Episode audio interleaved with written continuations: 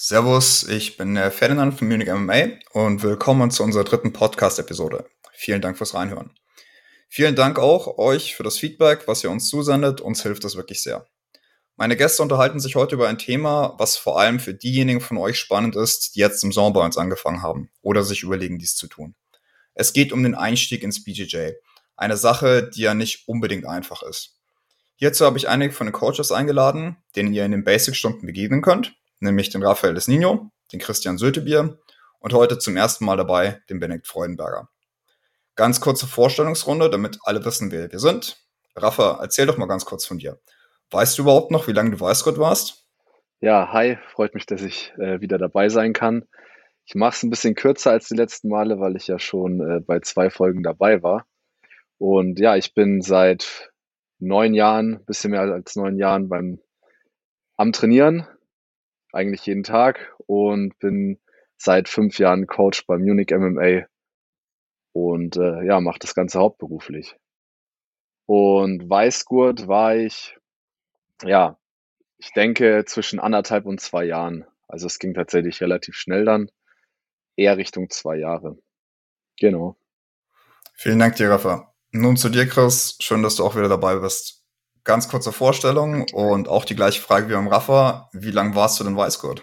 Oh, das weiß ich noch ganz genau. Ähm, ja, ich bin seit Oktober 2009 bei Munich MA und ich war so knapp ein Jahr Weißgurt. Ich hatte aber auch den Vorteil, dass ich schon einen Judo-Background habe.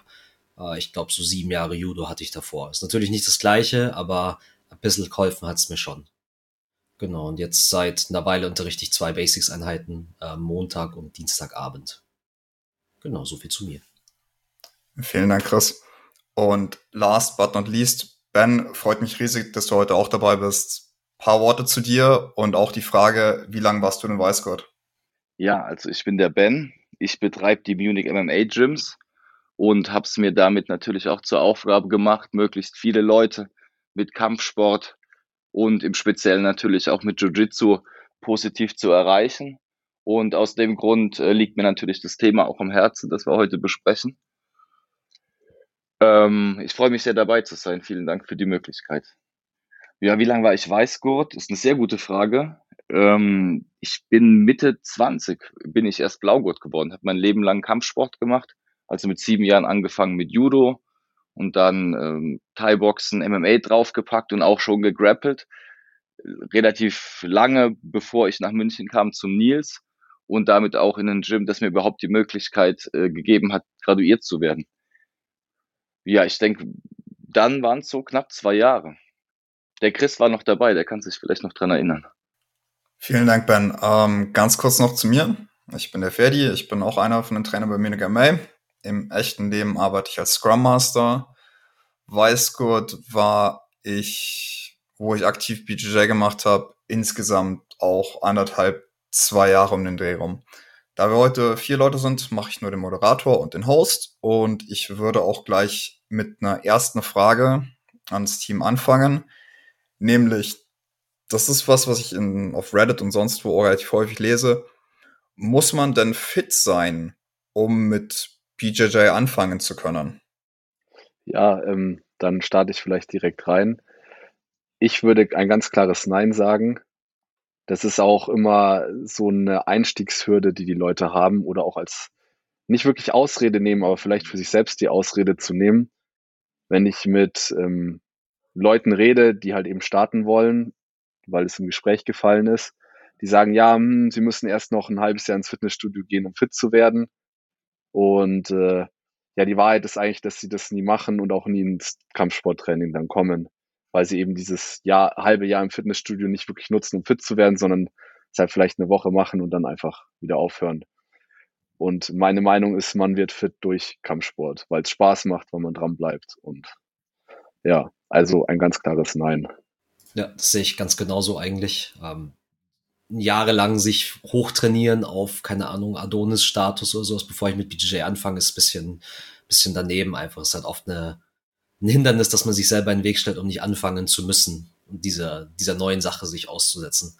Äh, also eine Sache, wo ich, wo ich vielleicht sage, okay, warten ein bisschen, ist, wenn man halt akut eine Verletzung hat oder irgendeine Pathologie, keine Ahnung, massive Rückenprobleme, Knie instabil, also wenn man ein instabiles Gelenk hat oder eine gesundheitliche Einschränkung, dann ist vielleicht gleich ein Vollkontakt gehen nicht so die beste Idee, aber also das ist ja wirklich die Ausnahme. Also in der Regel macht Jiu-Jitsu nicht so fit, wie du brauchst.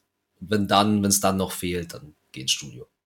Ja, also ich würde auch sagen, Fitness macht den Einstieg natürlich leichter, ist aber absolut keine Grundvoraussetzung, um zu starten.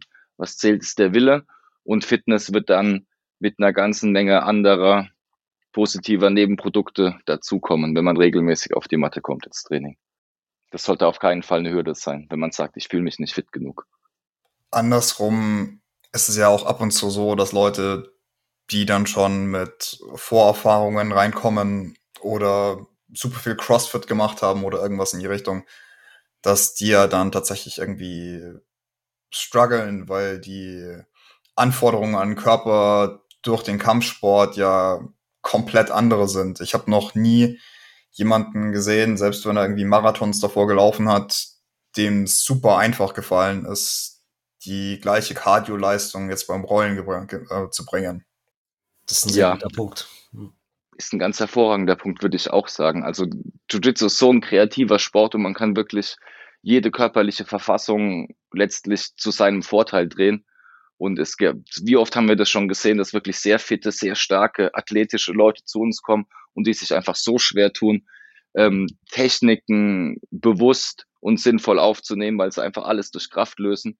Wohingegen Leute, die vielleicht mit einem zunächst mal schwächeren, weniger austrainierten Körper ins Training starten, wirklich von Anfang an die Technik wertschätzen und das Positionsverständnis und dann ähm, einfach den, den vermeintlichen Athleten wegziehen in ihrer Entwicklung. Das stimmt, das äh, sieht man oft, ja. Äh, Gerade wenn sie halt die Kraft benutzen statt der Technik.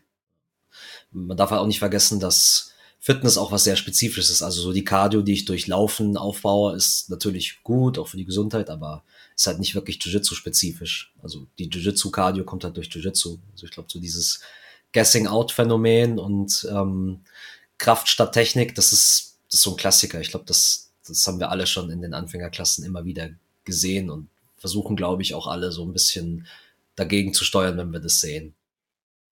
Ja, da sind dann gut gemeinte Worte auf jeden Fall immer das Erste, was von uns kommt, dass äh, doch bitte Technik und äh, nicht Kraft genommen wird. Ähm, wobei müssen wir auch ehrlich sein, Kraft hilft.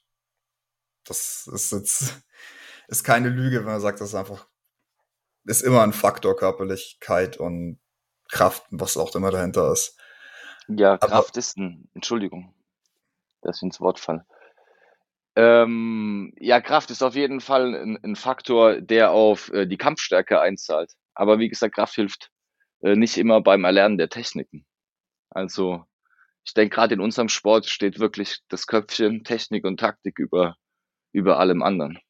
Was äh, dem einhergeht, finde ich auch oft ist, also wenn Leute athletisch schon stark aufgebaut zu uns kommen, dass sie gar nicht äh, uns verstehen oder verstehen wollen. Also die die sagen dann so, ja, warum sollte ich so machen, wenn es auch so geht? Also warum, warum sollte ich jetzt die Technik sauber ausarbeiten, wenn ich auch einfach so hart ich kann in die eine Richtung drücken kann und die und ich dasselbe Endergebnis habe. Und ich glaube, da ist auch am Anfang aber so ein bisschen Sturheit dabei. Und ja, ich glaube, man muss es auch dann einfach mal so ein, zwei Monate fühlen und äh, auch mit besseren Rollen und halt auch merken, es darauf einlassen, äh, wie es halt auch anders geht. Und manche checken es halt schneller und manche halt nicht so schnell, aber ich glaube, jeder checkt es irgendwann. Ja, und ich denke, es ist dann unsere Aufgabe, die Leute abzuholen.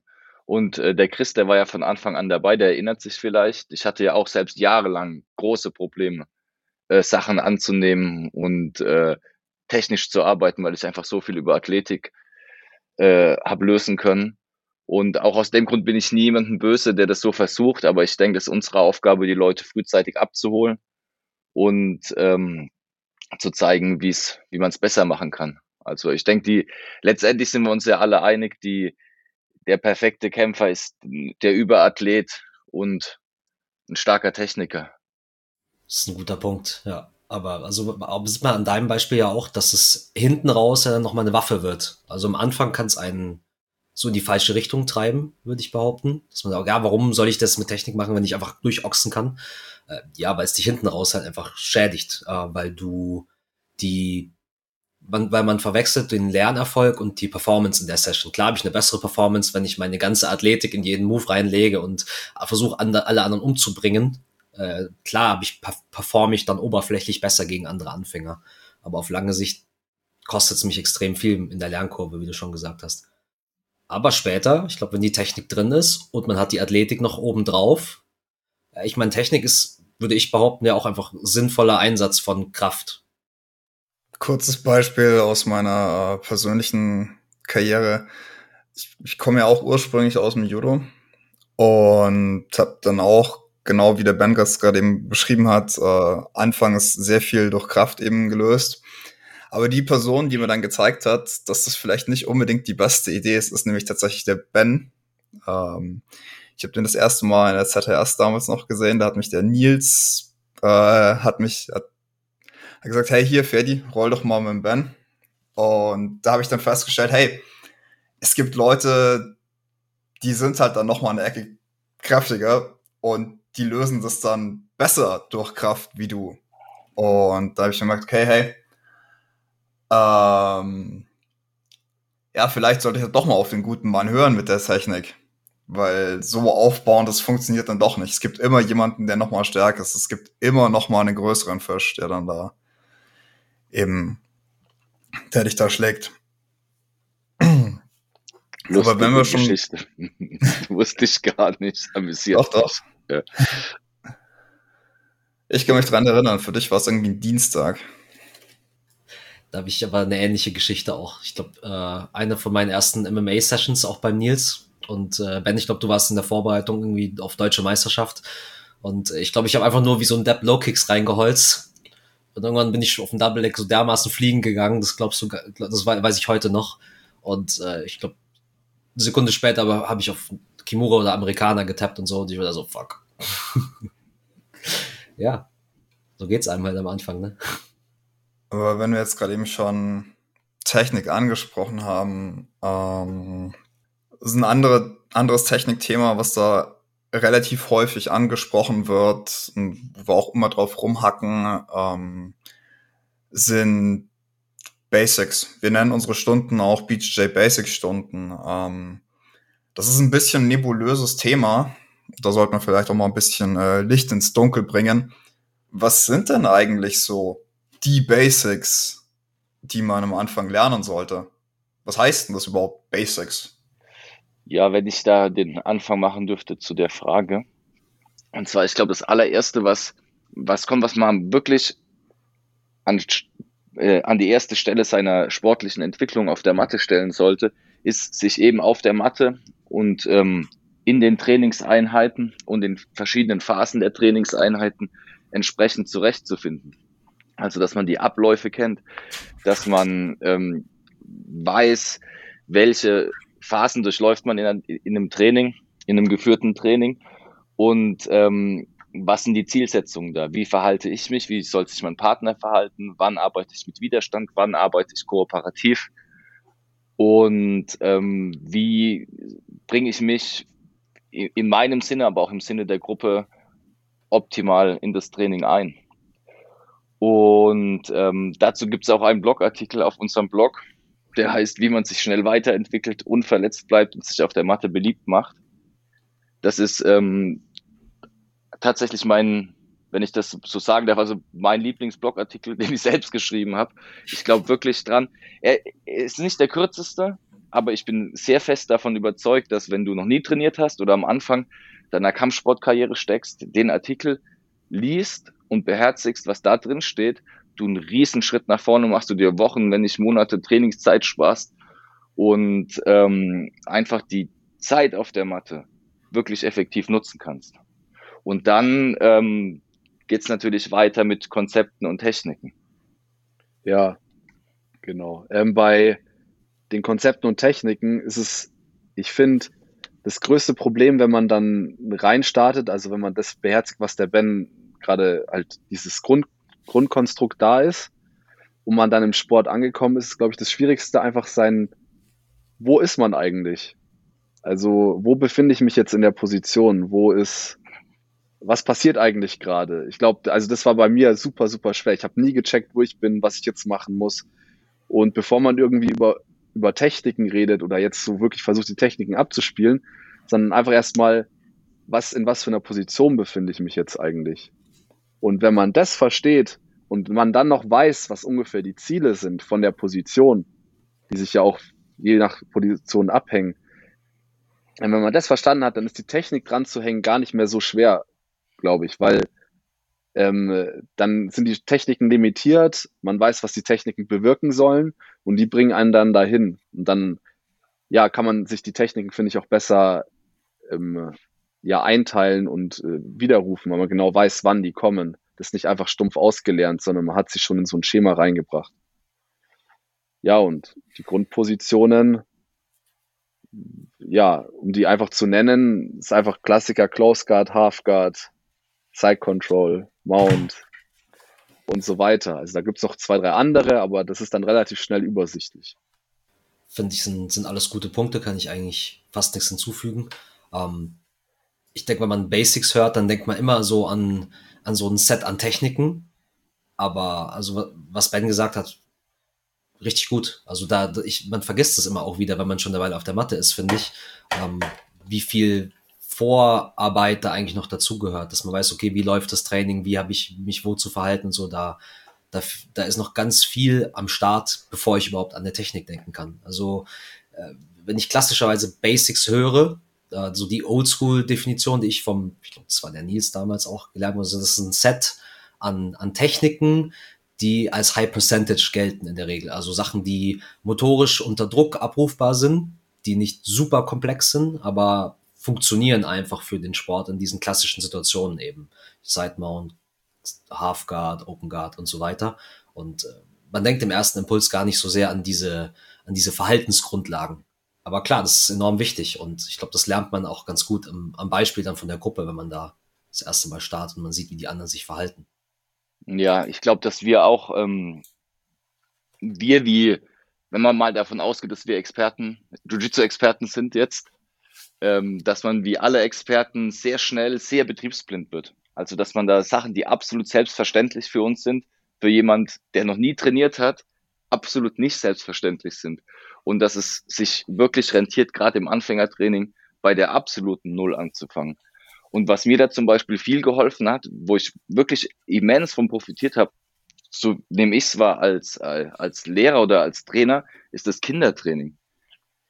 Weil die Kids sind auch gar nicht so leicht zu erreichen. Und da, da habe ich mir überlegt, wenn ich wirklich bei Null, Null anfange, wie kann ich Abläufe und Konzepte mit wenigen Worten und präzise in Worte fassen und jemandem vermitteln, der noch nie sowas gesehen hat. Aber bei den Kindern ist es klar, die haben sowas noch nie gemacht. Du musst wirklich bei der absoluten Null anfangen. Und viele Sachen, die im Kindertraining gut funktionieren, funktioniert auch wahnsinnig gut im Erwachsenentraining.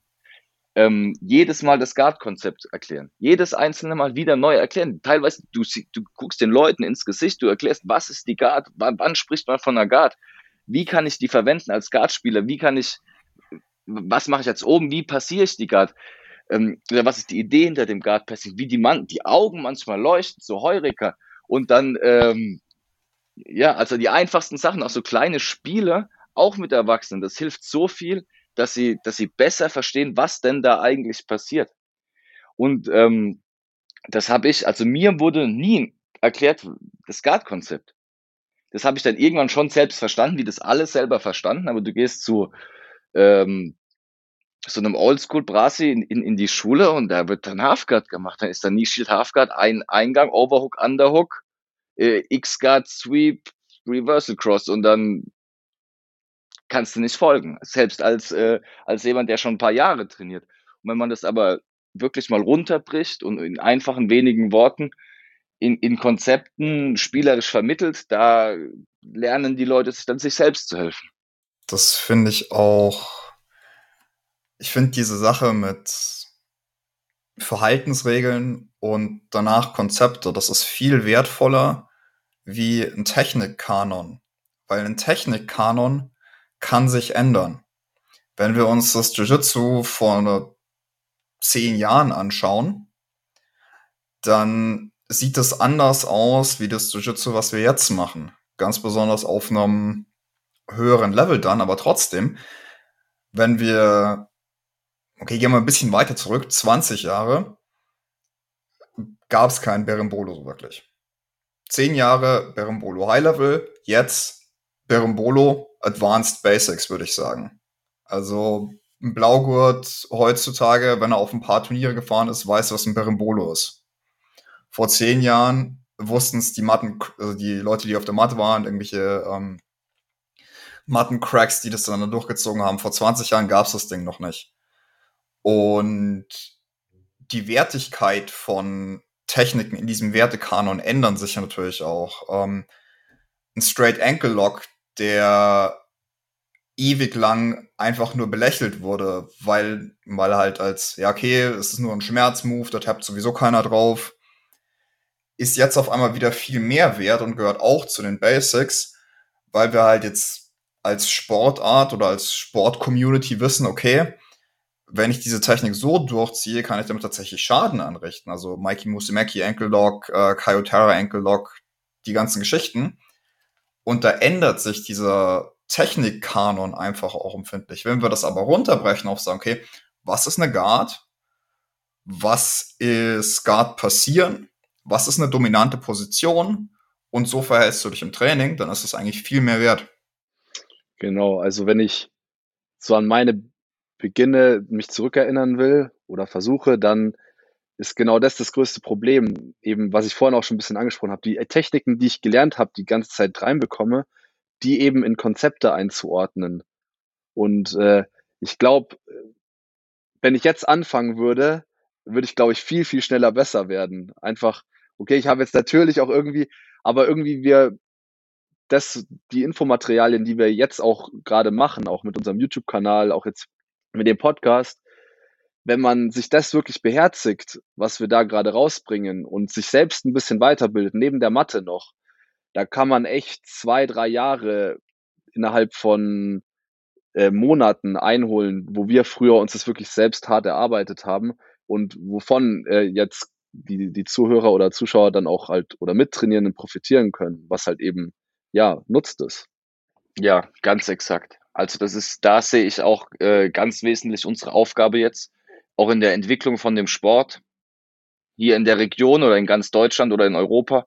Also dass man wirklich, wir können noch ganz aktiv mitgestalten, ähm, wie die Leute lernen und wir können den Generationen, die, die nach uns kommen, wie du gesagt hast, Monate, wenn nicht Jahre sparen, einfach indem wir, indem wir äh, eigene Erfahrungen authentisch und korrekt weitergeben an die, an die kommenden Generationen. Und dann wird es auch nicht so lange dauern, ähm, bis wir wirklich auf dem internationalen Top-Niveau Athleten haben, die da mitkämpfen. Und das ist einfach ein Prozess. Es wundert mich überhaupt nicht, dass noch keine Deutschen oder wenig Europäer ähm, bei den Brasilianern oder Amerikanern mithalten können. Die sind Jahrzehnte voraus in der sportlichen Entwicklung und auch in der ähm, strukturellen Entwicklung, die hinter so einem Sportler steckt. Und aber da sind wir jetzt, denke ich, jetzt ist die Zeit, voranzugehen und da Strukturen zu schaffen, Plattformen, Gyms, wie auch immer, äh, die den nächsten, von denen die nächsten Generationen ganz wesentlich profitieren. Und das machen wir zum Beispiel jetzt auch mit dem Podcast. Und das finde ich toll. Das ist eigentlich auch eine, eine perfekte Überleitung hinzu, wie lernt man als Anfänger am besten BJJ? Wir haben gerade eben unsere grundsätzliche Meinung dazu eigentlich schon äh, vermittelt, aber gibt es da noch irgendwie was, was wir dranhängen können? Also Privates. Spaß. Nee, aber wenn ja, wir jetzt, sagen, ich habe ich hab, Entschuldigung, ich habe jetzt einfach so reingeworfen mit dem Private. Ja. Und ähm, tatsächlich ist das auch natürlich eine, eine Art und Weise, wie man sehr individuell gefördert wird und sehr wohl große Fortschritte macht, aber es ersetzt niemals das Gruppentraining. Eine Kombination wäre wahrscheinlich, vermutlich ist das Optimalste, aber es geht äh, 100% auch äh, ohne die Privates. Aber es ist eine tolle Möglichkeit zu lernen und wir machen ja mittlerweile äh, auch recht viele an ganz verschiedenste Zielgruppen und die Lernerfolge sprechen schon für sich, finde ich. Und auch da findet man natürlich dann mit ähm, zunehmender Routine, Mittel und Wege noch effektiver den Stoff äh, zu transportieren. Der Raffer macht sehr, sehr viele, ne? Genau, also ich mache äh, relativ viele Privates und was ich halt wirklich immer sage, ist, du musst ins Gruppentraining gehen, du musst ins Gruppentraining gehen. Ähm, ich halt eben dieses Messen mit Leuten, die auf demselben Niveau sind oder ein bisschen drüber, ein bisschen drunter für sehr wichtig. Weil auch in dem Rollen kriegt man die Wiederholungen rein. Da spürt man, was passiert. Ich kann zwar auch mit dem Privatschüler rollen, aber ich kann nicht einen Anfänger imitieren. Also ich kann zwar Fehler machen, bewusst oder bewusst den anderen äh, halt nicht durch, nicht fertig machen, aber ich kann nicht dieselbe äh, Kraft aufbauen, ich kann nicht dieselbe Spannung aufbauen, die halt dann passieren würde, wenn man halt, äh, wenn zwei Weißgurte zusammenrollen.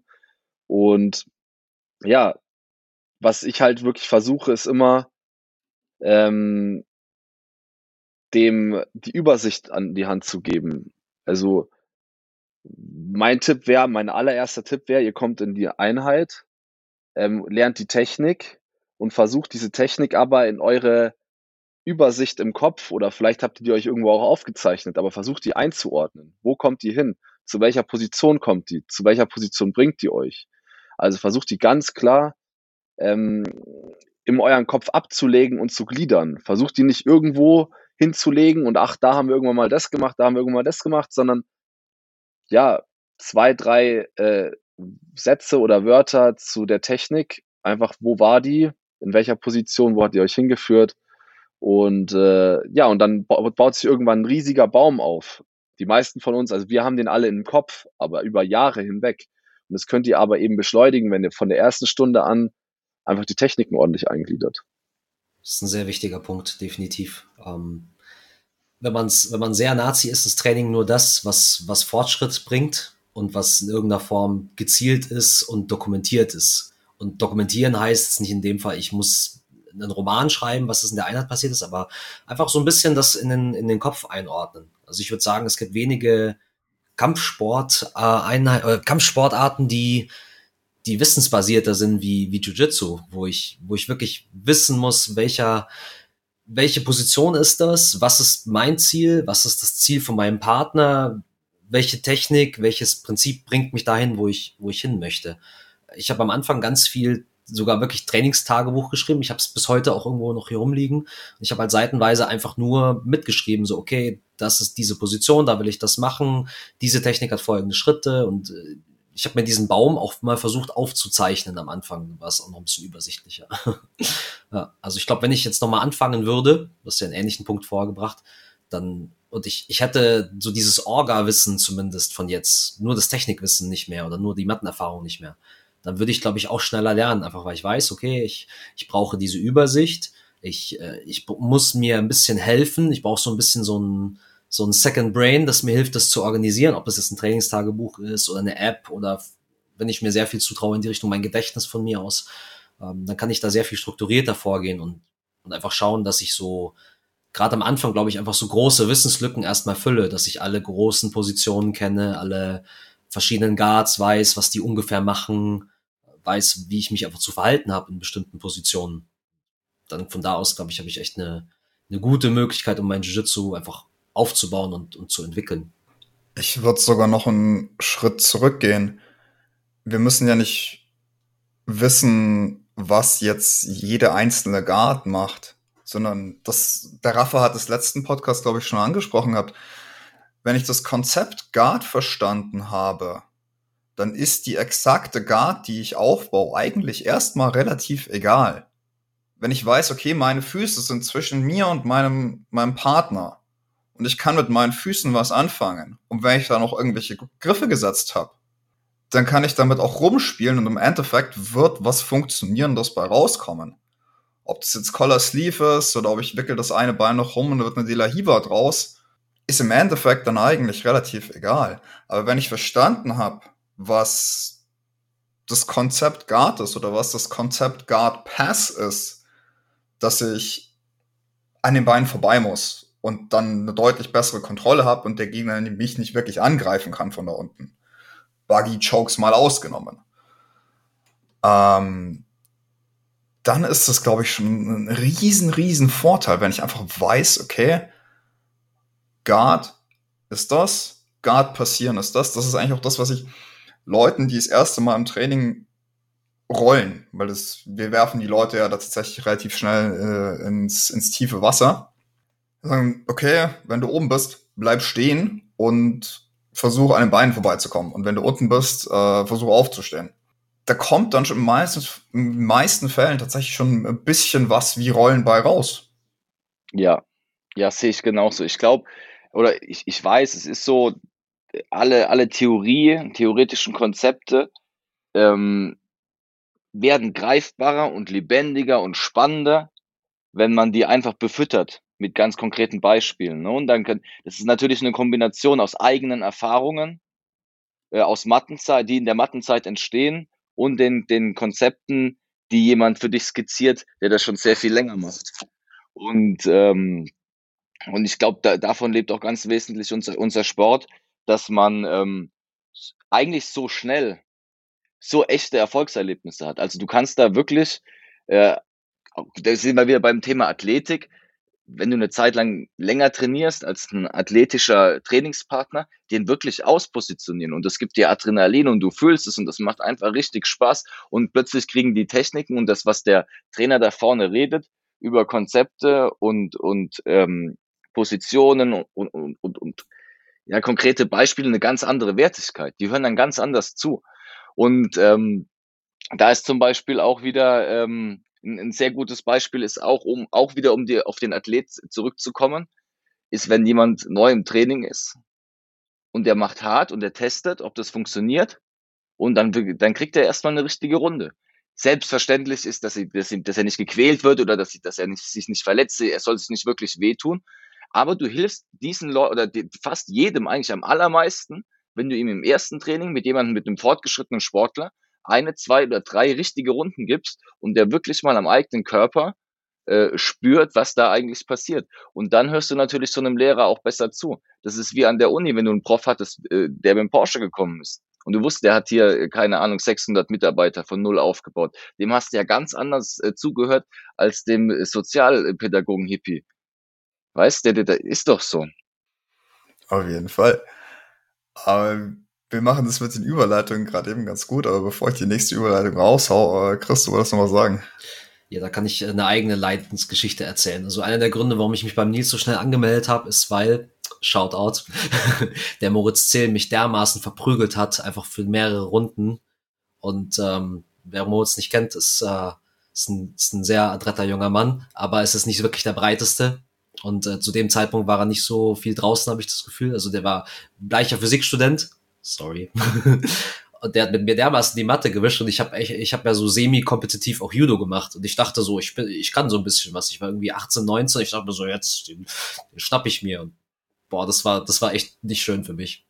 Aber ich habe mich gleich angemeldet, weil ich, ich wusste so, okay, das will ich auch können. In dem Sinne, Matte wischen.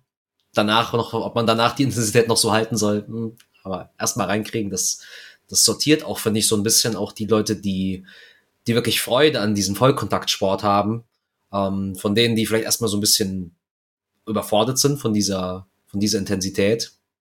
Ist vielleicht auch nochmal ein Punkt, den wir später aufgreifen können, wie, wie man auch so Leute abholt, die, die davon überfordert wären. Aber ich war genau der Typ, ich fand's geil.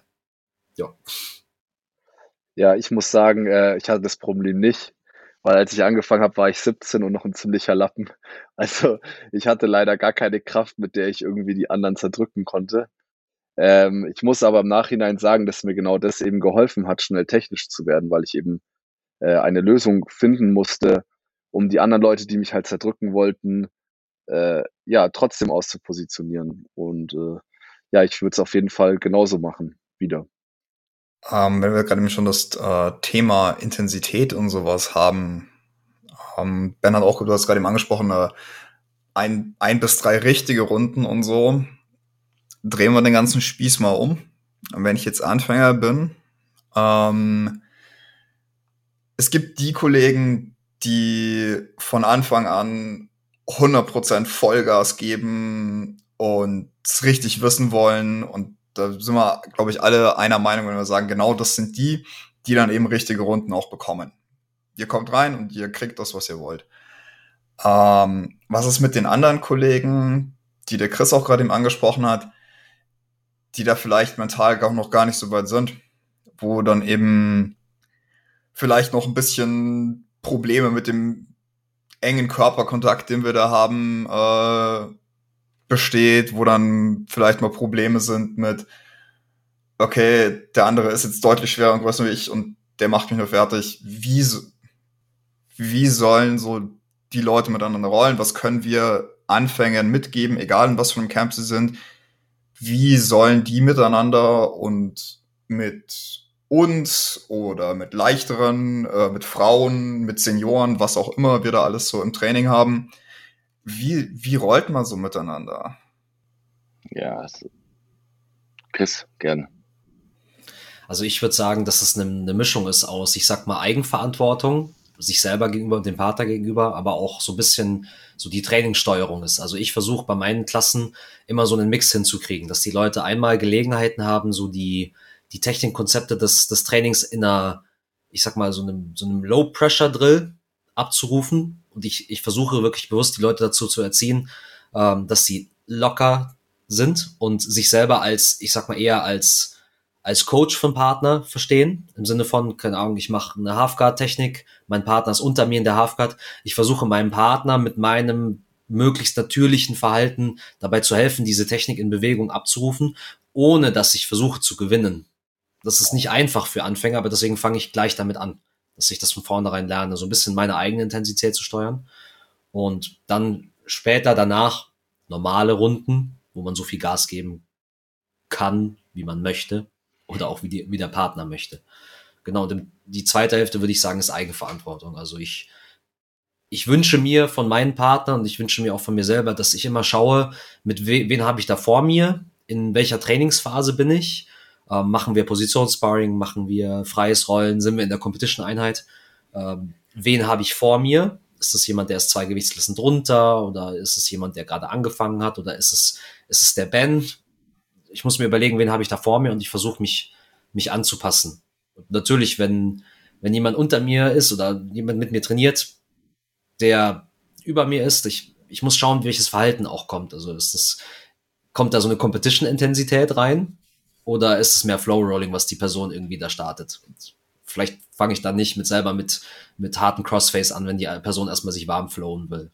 Nicht, dass es groß vorkäme. Oder wie seht ihr das? Ja, also ich glaube, es ist eine wahnsinnig komplexe Situation und eine absolute Mammutaufgabe für den Trainer. Und ich glaube, da kristallisiert sich wirklich ähm, heraus, wer, ja, wer kann eine Gruppe wie steuern? Das ist wirklich, und da kommen wir ins Spiel, da kommen die Trainer ins Spiel. Und es gibt so viele Faktoren, die da mit, mit reinspielen, die man beachten muss, wie eine Gruppe miteinander trainiert, wie einzelne, ähm, ähm, wie einzelne Sportler miteinander trainieren, wie der einzelne Sportler sich selbst sieht, Fremdbild, äh, Selbstbild, Fremdbild. Ähm, und da muss man einfach immer wieder erklären und Strukturen schaffen, an die den Leuten bekannt sind und an die sie sich festhalten kann, die, die ein Selbstbewusstsein geben. Und man muss wirklich immer ein Auge haben auf, auf die Spezialisten. Seien es die Spezialisten, die, ähm, die man gegebenenfalls mal drücken muss, oder seien es die Spezialisten, die man an die Hand nimmt, die man schützt, denen man ein gutes Gefühl gibt, dass sie weiterhin gerne ins Training kommen. Und ähm, ja, ja, ich merke jetzt gerade selbst, meine Gedanken sind gar nicht so sortiert, aber es ist wirklich die, die Aufgabe vom Trainer, es ist die Aufgabe von uns. Und wenn das immer konsequent und intelligent und mit Herz gemacht wird, dann zieht sich das ähm, durch alle Einheiten und wird dann letztendlich zu so einer Art Gym-Atmosphäre, die man einfach spürt. Und äh, der, die, die goldene Mitte zu finden zwischen je, jeder ist sowieso herzlich willkommen, aber jeder findet seinen Platz auf der Matte und wird mit der kriegt die Möglichkeit, in der Intensität zu trainieren, mit der er sich auch wohlfühlt. Und wir sprechen genauso Wettkämpfer und wettkampforientierte äh, Sportler an. Ähm, das ist die große Herausforderung. Ja, also ich denke vor allem bei den Basics, also vor allem bei den Basics, ist es unsere Aufgabe, eben auch diese Matchups einfach gut zu machen. Also jetzt nicht jede einzelne Paarung irgendwie ähm, zu dirigieren oder abzumachen, sondern man schaut vor jedem Start von der Runde nochmal kurz, wer macht jetzt mit wem und dann sieht man halt so Extrembeispiele halt irgendwie einen 100-Kilo-Typen mit einem 50 Kilo Mädel und man weiß, der eine übertreibt aber schon gerne mal. Das, äh, die nimmt man am besten wieder auseinander. Einfach, weil beide, also sollen sich ja wohlfühlen. Vielleicht weiß auch der Typ gar nicht, wie er richtig mit der Situation umgehen soll. Vielleicht ist es auch unangenehm für ihn. Aber es sollen sich halt alle wohlfühlen am Ende. Und ich finde, wenn man selbst Schwierigkeiten damit hat und man nicht weiß, ob man zu hart macht oder so und so, dann würde ich sagen, achtet auf die Atmung beim Rollen. Konzentriert euch auf die Atmung. Wie ist die? Also, sobald eine Pressatmung entsteht oder sobald ihr schnell außer Atem kommt, dann ist es in der Regel nicht mehr so gut. Und klar gibt man sich mal harte Runden, aber selbst da ist die Atmung relativ entspannt. Je mehr Pressatmung kommt, desto schneller ist auch die Ausdauer weg. Desto weniger kann man sich konzentrieren, desto weniger kann man über die Übersicht, die man hat, äh, also die verschwindet halt. Man drückt einfach nur noch so fest man kann, weil man hat keinen Sauerstoff mehr im Hirn. Also macht ja Sinn. Also Atmung regulieren und dann von da aus anfangen, wo bin ich, wie kann ich weitermachen. Und dann entsteht auch eigentlich für den Partner ein sehr angenehmes Trainingserlebnis oder Rollerlebnis, weil der eben auch Zeit hat, noch drüber nachzudenken und nicht einfach so hart er Hand kann, die Schulter mhm. im Gesicht hat. Ja, und genau. dann sind wir wieder bei der Eigenverantwortung, die der Chris äh, ausformuliert hat. Das ist nämlich sehr genau. korrekt. Ich hatte zufällig gestern Abend im Anfängertraining ähm, die Situation, das waren sehr viele, es waren fast 30 Leute auf der Matte. Und äh, ich allein als Coach, sehr viele Anfänger, nur oft haben wir ja auch Blaugurte oder fortgeschrittene Sportler dabei, das war diesmal nicht der Fall. Und natürlich haben die gerollt und ähm, du schwebst dann so über die Matte und versuchst alles irgendwie im, im, im Blick zu behalten und den Leuten mit Technik zu helfen oder überhaupt mit ihrem Verhalten auf der Matte. Und ähm, ich habe ein paar angesprochen, also mach ein bisschen langsamer oder atme ruhig. Und da kam ganz oft das Aber wieder. Und ähm, aber wir sehen das. Also wenn du, wenn du 10 Jahre, 15 Jahre dich auf der Matte bewegst, du, du hörst und du siehst, wie die Leute atmen, du hörst, wie sie, wie sie starten und stoppen, wie sie ihr Gewicht verteilen, äh, wie sie, wie ihr Blick ist, wie der Mund sich formt, wie die Zähne. Du siehst einfach, wie hart jemand macht. Und ähm, dann ist jetzt, das ist jetzt meine Aufforderung wieder an die, ähm, an Leute, die starten, an die Anfänger. Vertraut eurem Trainer. Das ist so wichtig. Sucht euch ein, ein gutes Gym mit kompetenten Trainern, denen ihr vertraut. Und wenn der euch was sagt, dann glaubt dran und versucht es umzusetzen, auch wenn es manchmal weh tut. Oder sie, man wird nicht gerne zurechtgewiesen. Vor allem, wenn man denkt, man macht eigentlich schon alles richtig. Aber man kann so viel in allen Lebenssituationen von Leuten lernen, die einfach Jahre voraus sind und äh, vertraut euren Trainern und es wird euch so viel Zeit sparen in eurer sportlichen und persönlichen Entwicklung. Und dieses Aber nervt auch einfach. also, ja. Aber ist halt, man kann es auch einfach annehmen. Und man kann, klar kann man auch gerne fragen, so warum. Ähm, dann erklären wir es auch gerne oder ich erkläre es sehr gerne dann, weil ich gern verstehe auch, was die Hintergründe sind. Aber dieses Aber, dieses sture Aber, ich hab doch gar nicht oder so, wir würden uns ja nicht die Mühe geben, äh, da das anzubringen. Und wenn wir nicht glauben würden, dass es wirklich was bringen würde. Also es ist wunderschön formuliert, finde ich einfach, das Warum ist viel schöner wie Aber. Also das finde ich richtig großartig. Äh, Chris, du wolltest gerade noch was sagen? Ja, also ähnlicher Punkt eigentlich ist genau genau das, was ich was ich mir auch gerade gedacht habe. Dieses, ich meine, es ist ja ein Wiss wissensbasierter Sport. Die Frage, warum, ist finde ich vollkommen berecht, äh, gerechtfertigt und äh, wir werden meistens einen, einen Grund haben, wenn wir was sagen. Also dieses, diese Vertrauensbasis, die auf der Matte auch irgendwie herrschen muss, ist ja auch enorm wichtig, einfach, dass, dass das Ganze funktioniert. Äh, grundsätzlich finde ich, dass gerade am Anfang halt auch so diese, ich sag mal, Mindset, Psyche, Komponente, was ist, wo schwer ist schwer zu greifen, finde ich, aber es hält viele am Anfang, glaube ich, auch auf. Ähm, Gerade so dieses Gefühl, so, ah, ich, ich, aber ich mache doch alles richtig so. Hm, äh, ich oft, oft muss man sich da ganz viel hinterfragen und man, man hat vielleicht aus anderen Lebensbereichen immer so, die, so ein gutes Gefühl, so, ah, ich weiß, was ich tue, ich weiß, wie es läuft und so, und dann komme ich auf so eine Matte und äh, weiß ich eigentlich nicht, wie es läuft. Aber ich bin halt gewöhnt, dass ich es weiß. Und da so ein bisschen so ein, so ein Cut zu machen und so zu akzeptieren, dass es halt eine Domäne ist, wo ich erstmal nix weiß.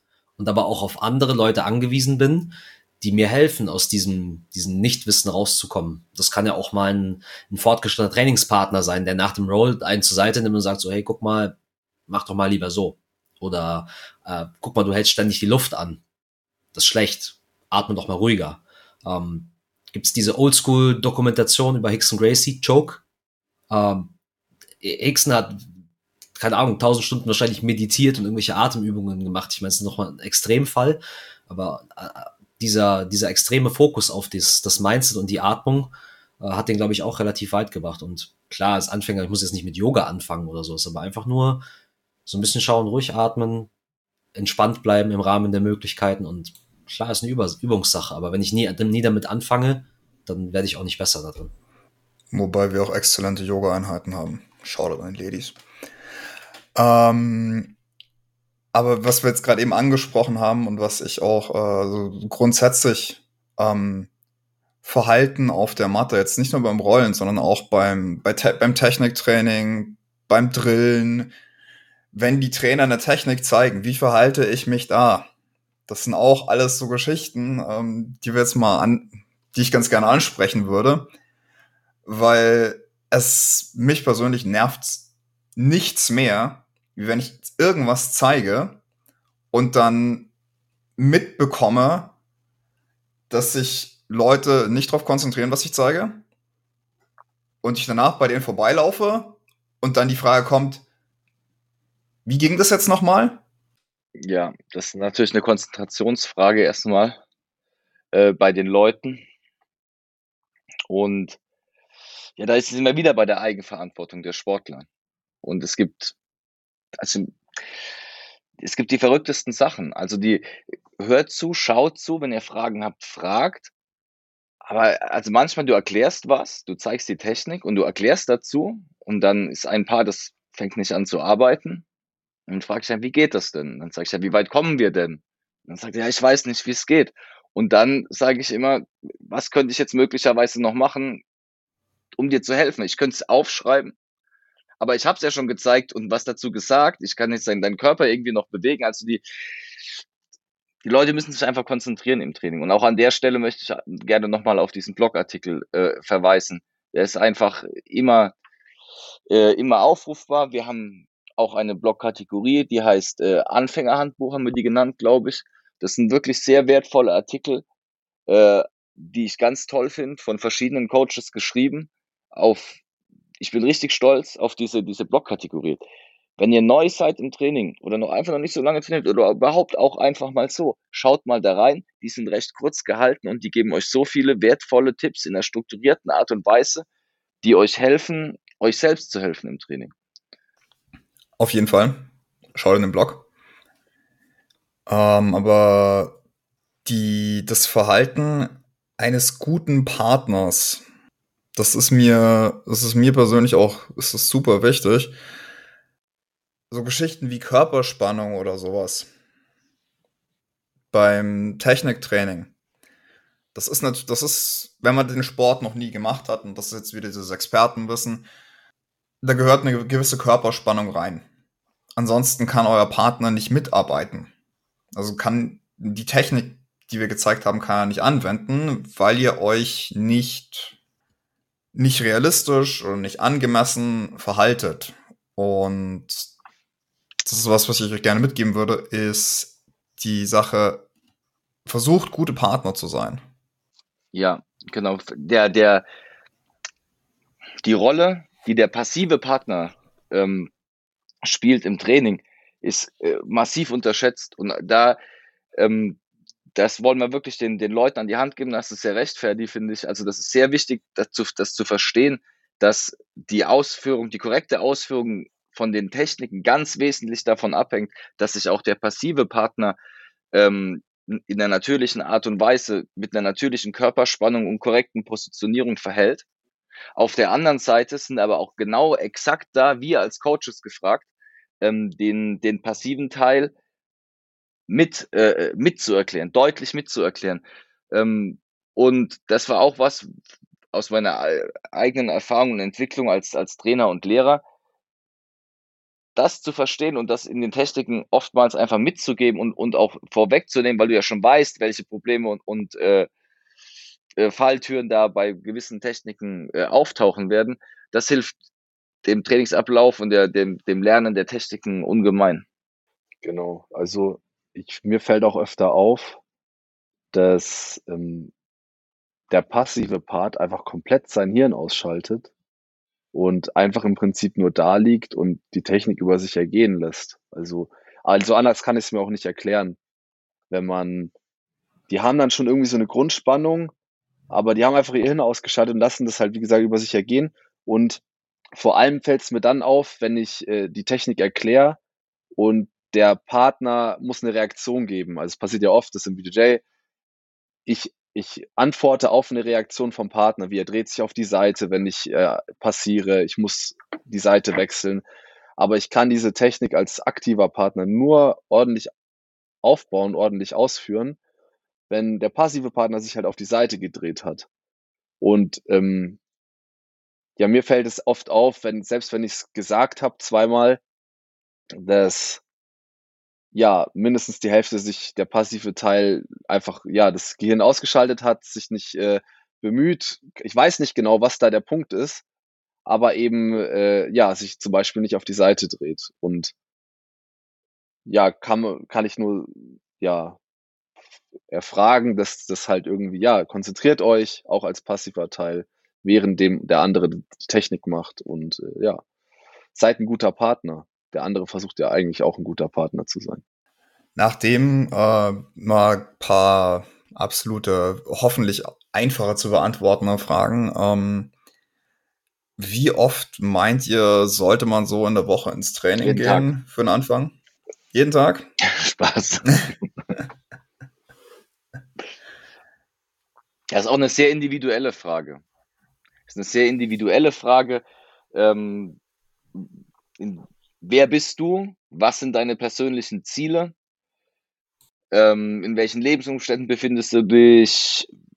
Wie fit bist du generell? Also das ist äh, ganz schwer so pauschal zu beantworten, aber da muss natürlich einfach eine Verhältnismäßigkeit herrschen zwischen deinen persönlichen Zielen, dem Anspruch, den du an dich selbst hast und äh, der Zeit und auch irgendwie der körperlichen Verfassung, die dir zur Verfügung steht. Und das muss jeder für sich selbst beantworten und da können auch Trainer oder fortgeschrittene Sportler sicher helfen.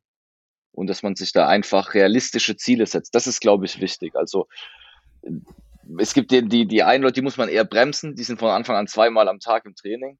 Und es gibt die Leute, die muss man eher so ein bisschen motivieren und an die Hand nehmen und, ihn, und sie unterstützen, das zu schaffen, regelmäßig ins Training zu kommen. Und ähm, das muss man einfach richtig äh, analysieren und dann entsprechend beantworten, die Frage. Genau. Also ich denke, das Wichtigste, um ja gut zu werden, ist ähm, Konsistenz. Also einfach regelmäßig ins Training kommen, ob es jetzt ein oder zweimal die Woche ist, aber regelmäßig. Also ich glaube, sehr kontraproduktiv ist einfach dieses, ich komme jetzt für vier Wochen fünfmal, fünfmal die Woche und dann wieder zwei Monate gar nicht. Und immer dieses Blockweise. Das führt zu gar nichts, weil man immer wieder seine Lücken schließen muss und dann, wenn man wieder im Spiel drin ist und anfängt kreativ zu werden, die Sachen anzuwenden, dann hört man plötzlich wieder auf. Und äh, also ich finde, um wirklich was Greifbares zu sagen, wenn man es in sein Leben integrieren kann, und äh, auch unser Stundenplan gibt es her, bin ich eigentlich der festen Meinung, ähm, dass jede Woche zwei bis drei Mal ähm, drin ist. Und ich glaube, dann sieht man auch, wenn man das zwei Jahre durchzieht, also ja, Blaugurt direkt. Also eigentlich fehlt da nicht mehr viel. Und äh, ja, einfach das muss man durchziehen und dranbleiben, regelmäßig. Finde ich sehr gut zusammengefasst. Danke.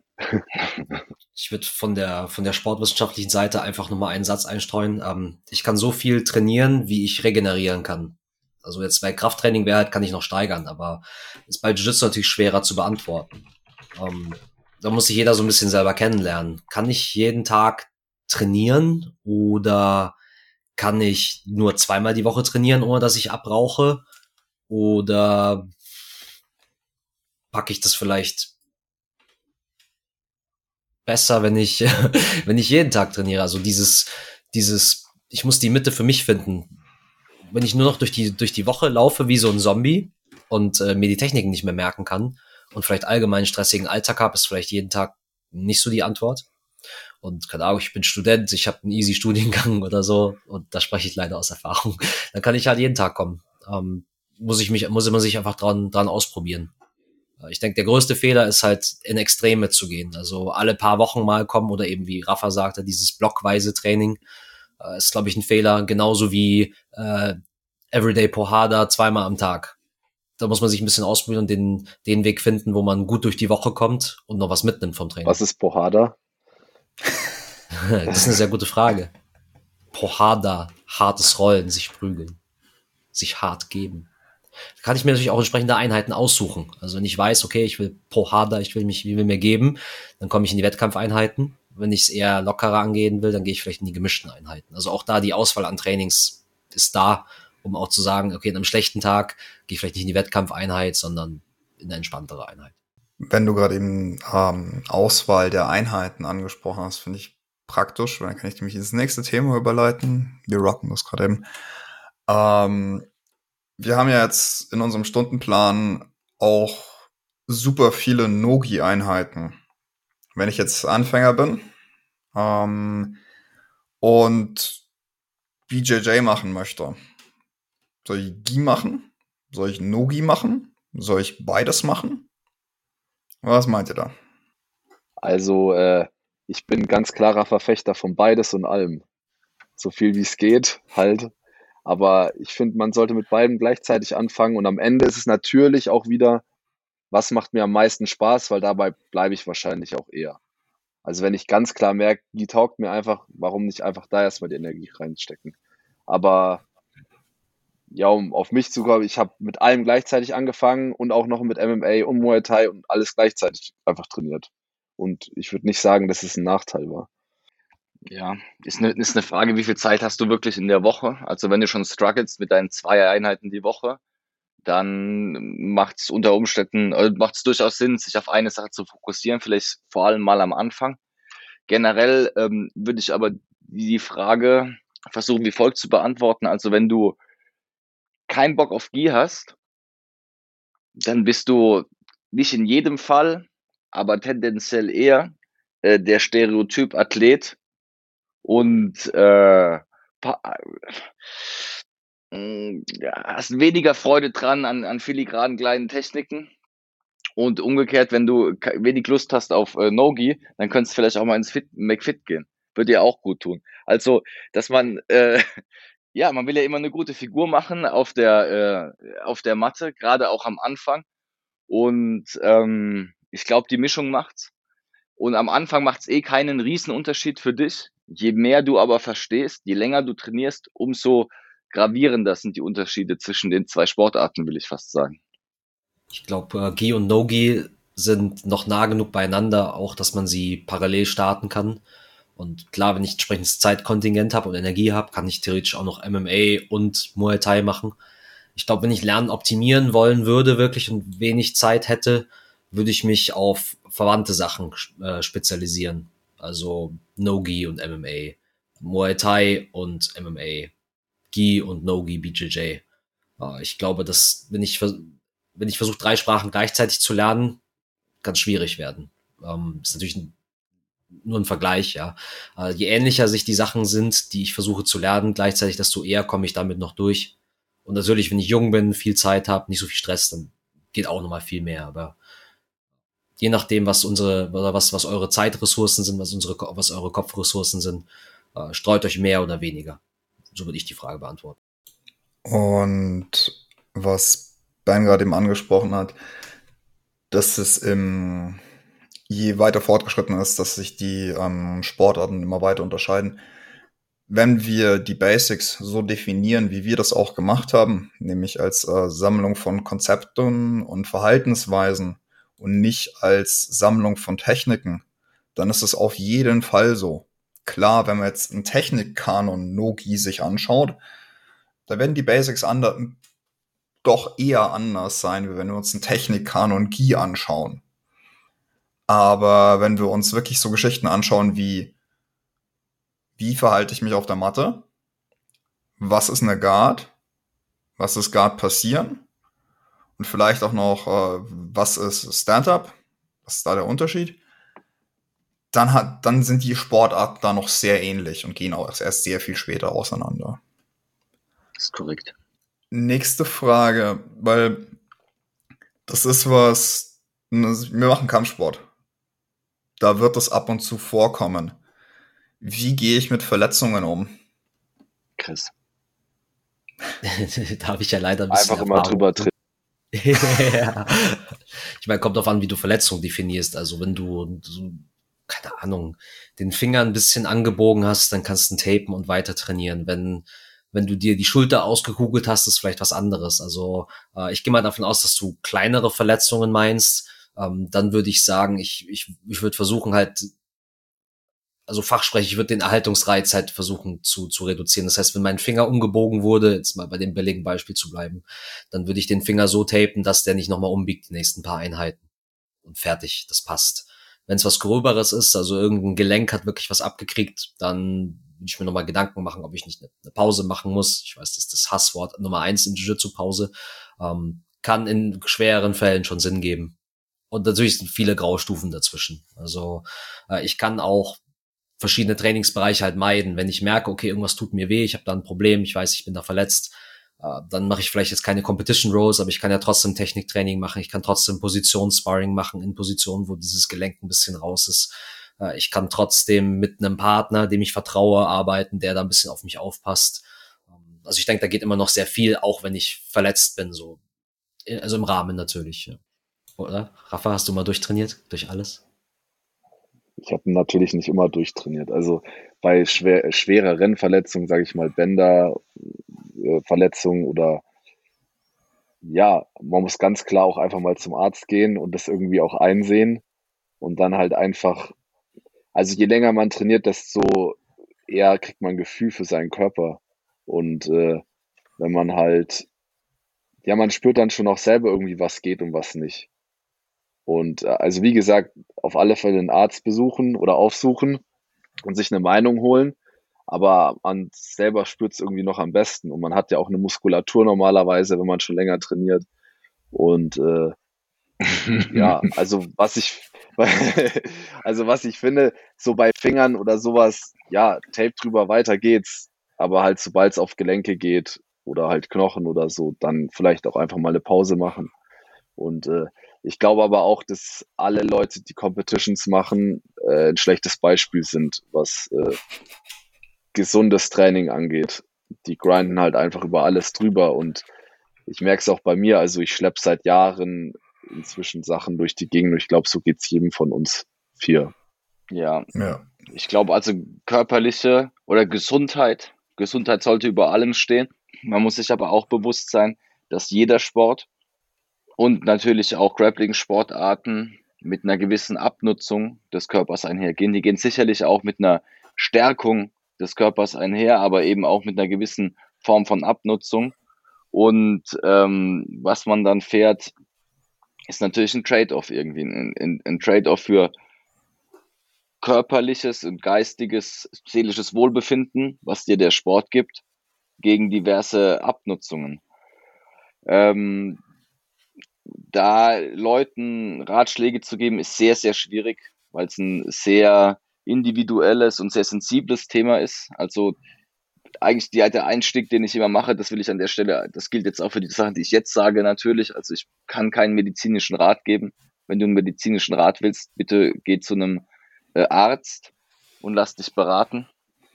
Ähm, hinten raus ist es aber so, ihr, ihr werdet immer besser, seid am Anfang vorsichtig, ihr werdet euren Körper aber immer besser kennenlernen wenn ihr mit einer, einer Prellung oder einer Zerrung, mit, mit, mit, sag ich mal, Kleinigkeiten zum Arzt geht und, und ihn fragt nach dem, nach dem medizinischen Rat, was soll er sagen? Wenn er dir den medizinischen Rat geben soll, würde er dir sagen, mach sechs Wochen Pause, bis es ausgeheilt ist und dann mach weiter. Ist das immer die richtige, äh, ist das die Antwort? Ich weiß es nicht. Ich glaube auch, dass man durch sehr viele kleinere Verletzungen, auch wieder, das ist kein medizinischer Rat, aber eine gute Durchblutung, auch an verletzten Stellen, führt äh, zu einem, zu einem Abbau von, äh, von Hämatomen und zu einer Zuführung von Nährstoffen und dann, dann geht's unter Umständen auch mal gefühlt schneller weiter. Ähm, ja, wenn es dann wirklich kracht, ähm, es ist wahnsinnig wichtig, richtige Ärzte auszubilden. Fach, Fachleute, also geht nicht zu einem Allgemeinmediziner mit einer, mit einer Knieverletzung. Informiert euch auch. Jeder macht individuelle Erfahrungen mit Ärzten, aber informiert euch auch bei Trainern, informiert euch bei anderen Sportlern, informiert euch bei Leuten, die die gleiche Verletzung schon mal durchlaufen haben. Ähm, wer, welcher Arzt könnte euch wirklich bei einer Verletzung weiterhelfen und holt euch immer mindestens zwei Meinungen ein. Es ist so wichtig. Ähm, es ist, also was ich selbst erlebt habe an verschiedenen schweren Verletzungen, ist wirklich unfassbar. Ich weiß, ich bin wahnsinnig dankbar, dass wir äh, so medizinisch versorgt sind, wie wir versorgt sind. Ich weiß auch, welchen extremen Druck und Stress die Mediziner ausgesetzt sind. Und dass sie wirklich, äh, ich habe riesen Respekt vor denen, dass sie, sie die, vor ihrer Arbeit und dass sie, sie meinen es gut, aber auch die machen Fehler. Sucht euch ganz bewusst, informiert euch, nehmt euch die Zeit, hört genau zu, lasst euch äh, Ärzte empfehlen und holt mindestens zwei Meinungen ein, wenn es wirklich mal kracht. Ja, das sind definitiv sehr gute Tipps, was das angeht. Ja. Also da eine, eine gute ärztliche Versorgung mit einem kompetenten Arzt zu haben, ist A und O. Äh, was ich auch noch einwerfen würde, sind, sind zwei Punkte. Äh, das eine ist, die Dosis macht natürlich das Gift. Also wie du schon sagst, mit so kleineren Geschichten äh, kann ich noch trainieren und es kann sogar helfen. Ähm, ich muss halt schauen, dass ich diese Verletzung nicht das ist ähnlich wie bei einer Wunde. Wenn ich eine Wunde habe und ich popel die ganze Zeit drin rum, dann kann es nicht heilen. Wenn ich anderswo, ich wenn mein linker Arm eine Wunde hat, kann ich den rechten Arm noch trainieren. Das hat sogar einen Vorteil für meinen linken Arm. Ähm, das ist das Erste. Also die, die, die Exposition einfach im Training. Schaut, was, was habt ihr, lasst euch kompetent beraten, informiert euch und schaut, was, was dann noch geht. Trainiert einfach sinnvoll weiter, in einem sinnvollen Maße. Und wenn die Antwort ist, ihr müsst Pause machen, dann ist das eben so. Äh, ich höre es oft so nicht, geh nicht zum Arzt, weil dann muss ich Pause machen.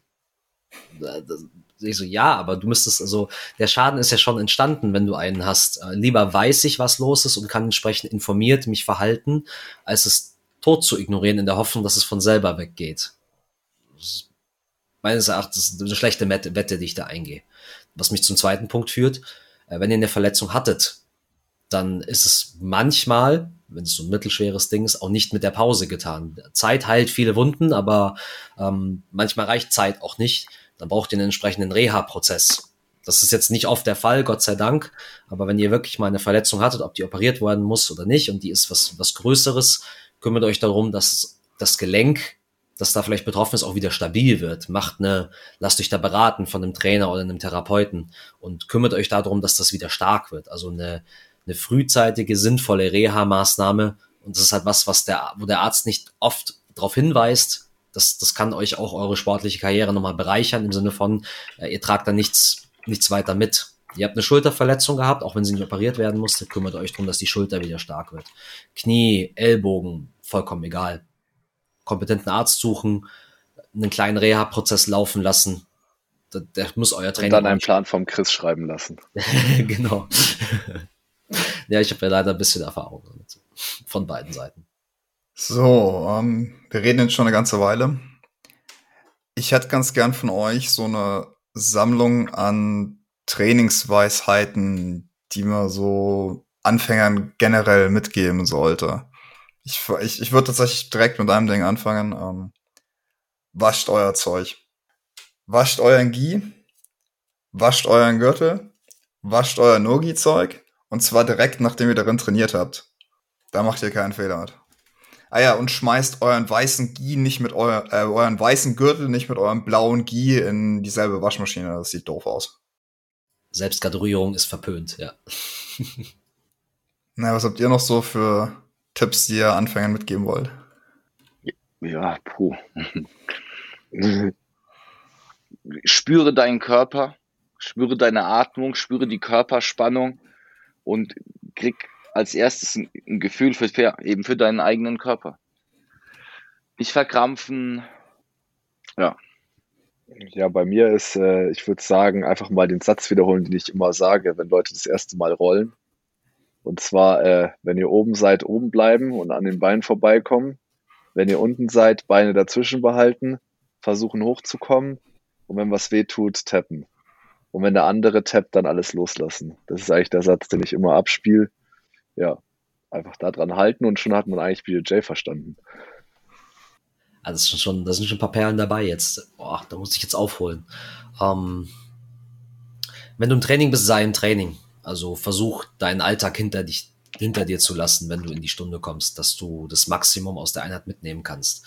Denk nicht an, keine Ahnung, den Einkauf, den du später noch machen musst oder äh, keine Ahnung, was auf der Arbeit los war oder so. Versuch dir Zeit zu nehmen, auch komm ein bisschen früher vielleicht als kurz vor knapp, dass du pünktlich bist.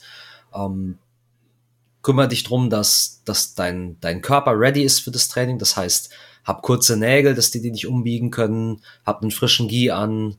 Ähm, wenn du eine Baustelle hast irgendwo, wärm die entsprechend auf. Wenn du merkst, ah, der Rücken zwickt irgendwie, nimm dir extra Zeit, um deinen Körper einfach darauf vorzubereiten, dass, was jetzt passiert, mental wie körperlich. Und versuchen der Einheit gut anzukommen. Und dann, wenn du in der Einheit bist. Dann komm regelmäßig. Komm regelmäßig, auch guter Punkt, ja. Und ja. Ähm, ja, das ist ein sehr guter Punkt sogar, weil dadurch schleift sich, schleifen sich diese guten Gewohnheiten einfach ein. Ähm, und wenn du in der Einheit bist, sei aufmerksam einfach. Schau, schau, was der Trainer zeigt, versuch das so gut, wie es dir möglich ist aufzunehmen, versuch, versuch über mehrere Kanäle zu lernen, versuch das zu sehen, versuch zu hören, was der sagt, versuch das gut zu spüren, wenn ihr das nachbaut zusammen, die Technik. Ähm, und beim Rollen finde ich ein guter Punkt immer, äh, spiegel deinen Partner in einer sinnvollen Art und Weise. Also wenn ich merke, mein Partner möchte ein bisschen härter rollen, dann habe ich zwei Möglichkeiten. Entweder ich, ich mache diese Intensität einigermaßen mit, wenn es eine sinnvolle Intensität ist und nicht Krieg, oder ich spreche mit meinem Partner. Das ist auch, finde ich, noch ein Punkt. Äh, habt auch den Mut, wenn euch was nicht passt, das auszusprechen. Also wenn ihr so, boah, boah, bitte easier, ich habe Angst um mein Knie. Oder hey, das ist mir zu hart. Das ist auch niemals ein Problem. Äh, wenn ihr eurem, eurem Trainingspartner das nicht direkt sagen möchtet, dann könnt ihr auch jederzeit mit uns Coaches sprechen und wir kümmern uns da darum. Das ist kein Problem. Also auch jeder sollte den Mut haben und hat das Recht eben auch so zu trainieren, wie es, wie es für euch noch angenehm ist. In einem sinnvollen Rahmen natürlich. Genau. Und wenn ihr, wenn ihr merkt, okay, der Partner will ein bisschen lockerer machen, seid auch locker. Versucht nicht zu gewinnen im Training, versucht zu lernen. Wenn ihr eine angenehme Atmosphäre für euren Partner schafft, dann wird das auch zurückkommen. Und dadurch lernt ihr auch besser. Unter Angst und unter Stress lernen wir alle schlecht. Okay, ich hoffe, ich konnte ein bisschen aufholen mit den Perlen. So. Ja, absolut. Ich würde tatsächlich noch gerne, ich würde tatsächlich gerne noch so ein bisschen eine, eine, emotionale Botschaft vielleicht den Leuten mitgeben. Also wenn ihr wirklich den Sport jetzt erst entdeckt, dann äh, wisst ihr vielleicht noch gar nicht, was ihr da gerade im äh, was ihr da gerade, was, welche Türen sich da für euch öffnen. Also das Potenzial, was im, im Jiu-Jitsu-Training steckt, ist so immens. Die sportliche Entwicklung, die ihr durchlaufen könnt, die persönliche Entwicklung, die ihr durchlaufen werdet, die ähm, den emotionalen Wert, den ihr, den ihr da auf der Matte gewinnt, Zunahme von Selbstbewusstsein, ein, ein ästhetischerer, funktionalerer Körper, die Fähigkeit, sich selbst verteidigen zu können, ein, ein riesen Netzwerk an super netten Menschen, mit denen man täglich auf der Matte ist. Ich habe, also der Sport hat mein Leben so wahnsinnig bereichert und ich sehe es wirklich täglich, ähm, wie sehr das Leben von anderen Menschen bereichert und wie viel wirklich, wie viel Glück der, man durch den Sport gewinnen kann. Und äh, auch wenn es vor allem am Anfang schwer fallen kann und man sich selbst überwinden muss und es auch mal ein bisschen wehtut und zwickt, und ähm, man sich selbst in den Arsch treten muss, aber es ist mehr als wert. Das ist eigentlich das perfekte Schlusswort. Deswegen vielen Dank schon mal dafür. Ich muss es aber trotzdem unser normales Outro starten. Haben wir irgendwelche Events, ähm, sonst irgendwelche Geschichten, die wir in nächster Zeit starten wollen? Ähm, Gibt es irgendwelche Ressourcen, die wir nochmal rausrufen wollen, wo wir sagen, hey, äh, ja, schaut unseren YouTube-Kanal an zum Beispiel. Genau, also schaut unseren YouTube-Kanal an, hört unsere Podcasts, lest unsere Blogartikel. Wenn ihr das beherzigt, dann ja, ihr spart euch Jahre an Training, also Jahre an Vorerfahrung könnt ihr euch einfach so äh, ja fast eigentlich gratis abrufen und davon lernen. Und äh, ja, das zweite in eigener Sache ist, ähm, in, am 25.07.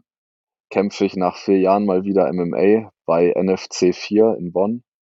Man kann wohl live zuschauen, also vor Ort zuschauen. Da gibt's Tickets im Maritim Hotel in Bonn. Und äh, man kann aber auch über YouTube bei fighting.de ähm, sich ein für den Monat für fünf Euro so ein Abonnement holen und dann auch live zuschauen. Also es würde mich sehr freuen, wenn da viele zugucken und anfeuern, auch wenn es vor den Bildschirmen ist. Ich werde mein Bestes geben. Dann, Rafa, dir ganz viel Erfolg. Ich weiß, dass du den anderen Typen legen wirst, bin ich mir ganz sicher. Vielen Dank dir. Vielen Dank dir, Chris. Auch vielen Dank dir, Ben. Ich danke ich euch. Ich danke euch sehr herzlich für eure Arbeit und die Unterstützung. Ist ganz großartig. Jeder Weißgott kann hier auf jeden Fall was rausziehen. Ähm, wenn ihr da noch mehr zu dem Thema wissen wollt, ähm, schreibt es in die Kommentare, ähm, schreibt es uns auf unseren Social Media Kanälen. Wir sind da alle irgendwie erreichbar. Hört beim nächsten Mal rein. Würde uns freuen.